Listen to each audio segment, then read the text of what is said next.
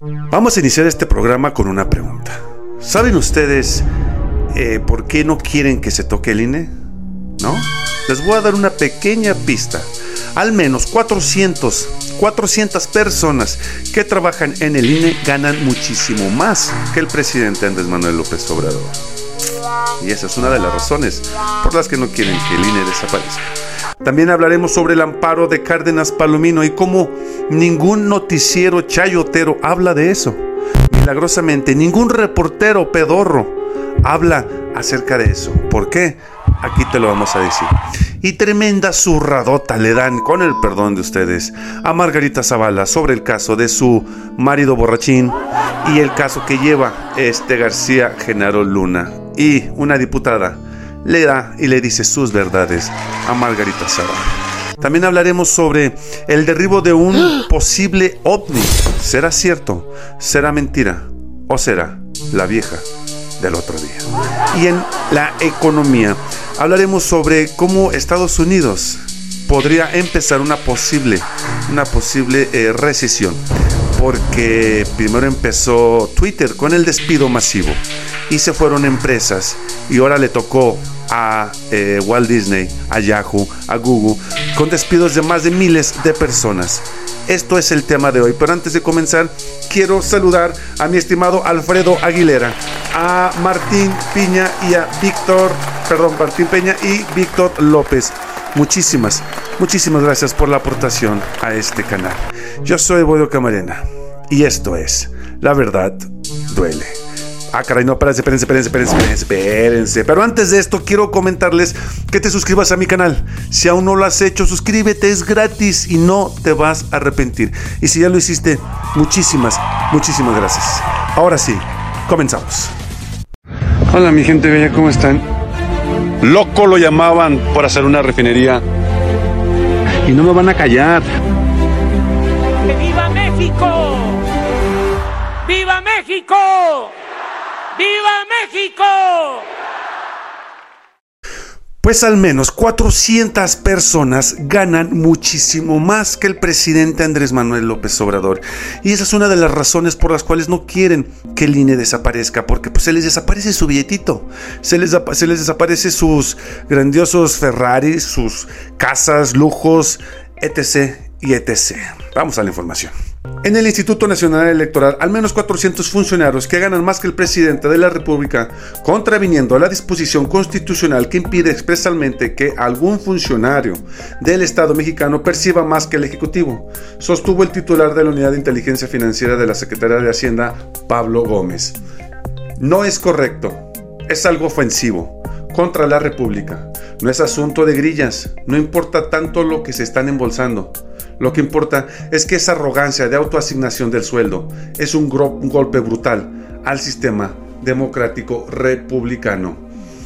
Y así es como estos cuates ganan muchísimo más, pero vamos a ver cuánto es lo que gana el presidente mexicano. Chéquense el dato.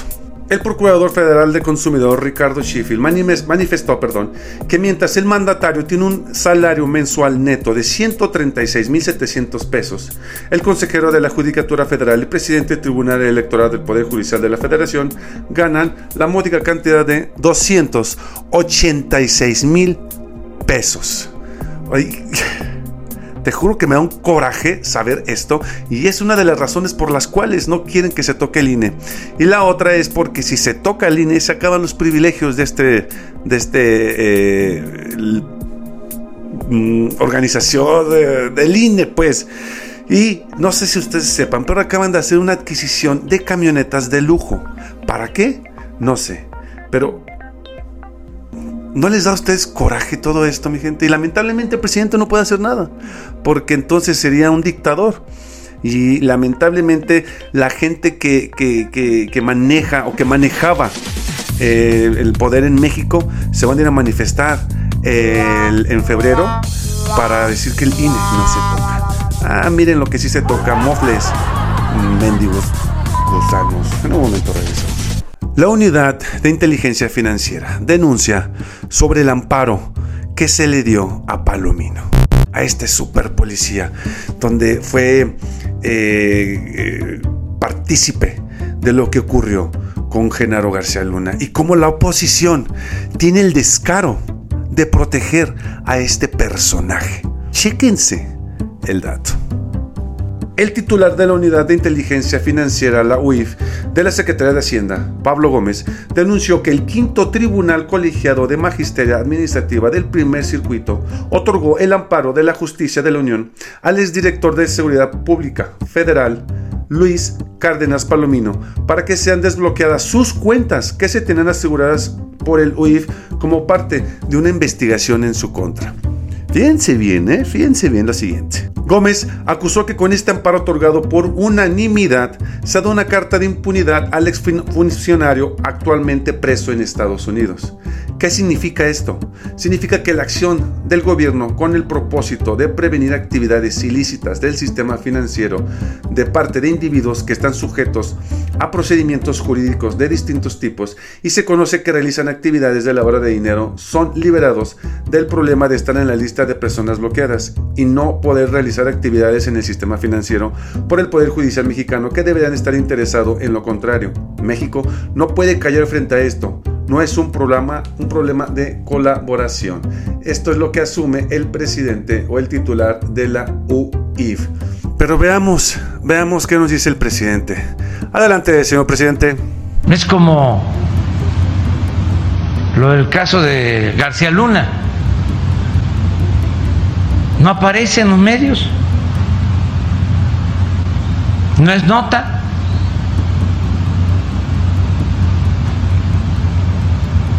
Ayer, por ejemplo, hablamos de que se amparó a uno de los eh, colaboradores cercanos a García Luna, Cárdenas Palomino, y les puedo garantizar que en la mayoría de los periódicos no fue nota. Fue nota que Gracias, señor presidente. Pues así es como la oposición se las está jugando.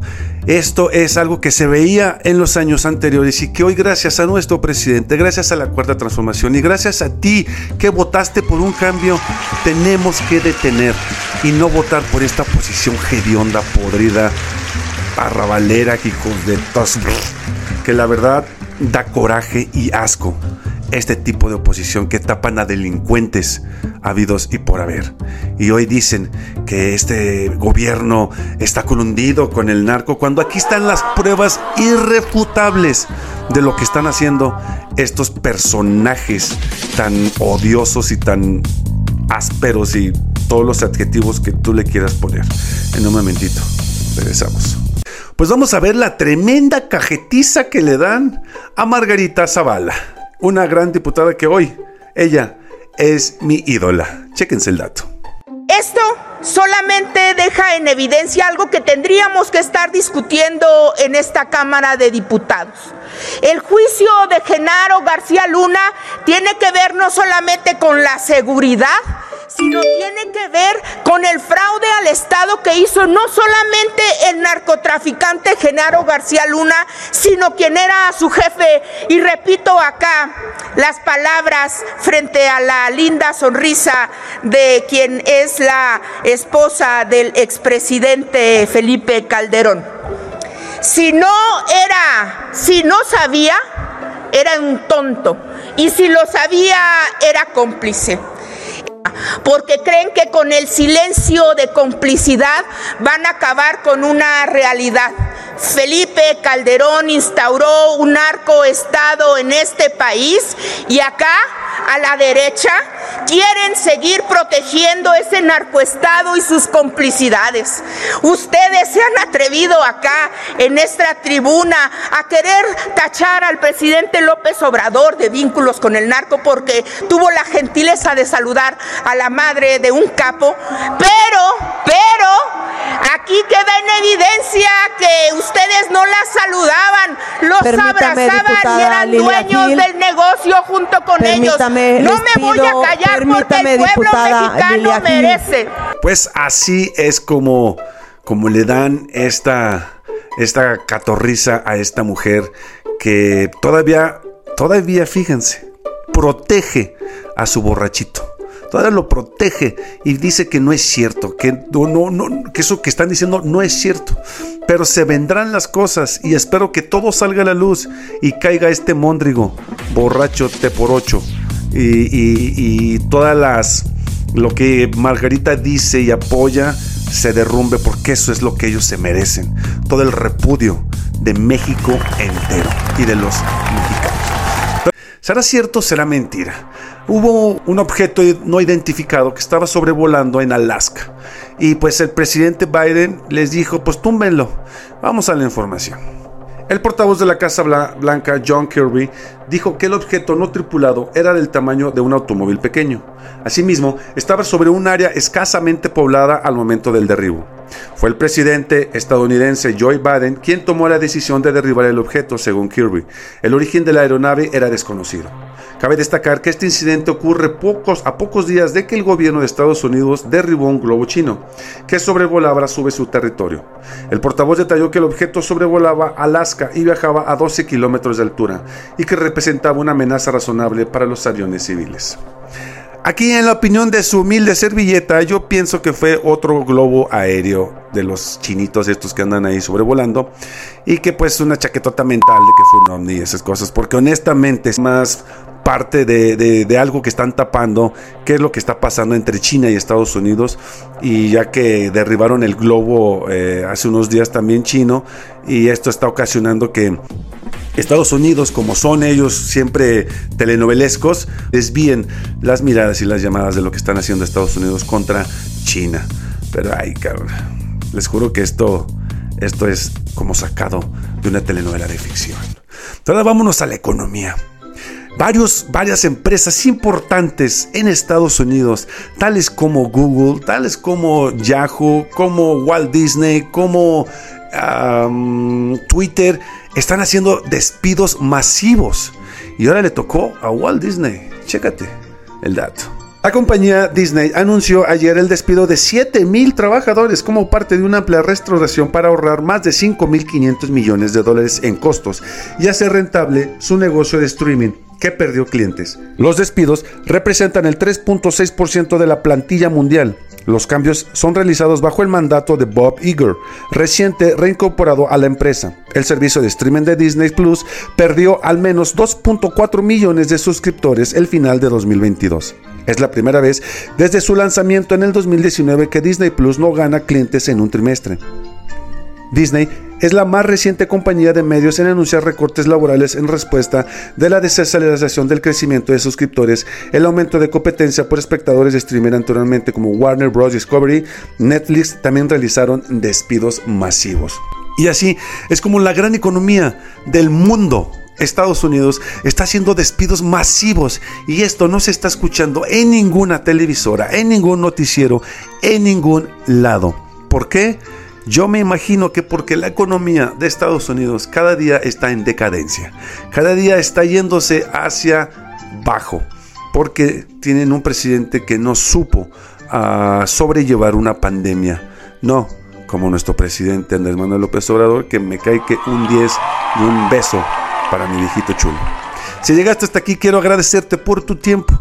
Si aún no te suscribes a mi canal, todavía tienes tiempo. Hazlo, no te vas a arrepentir.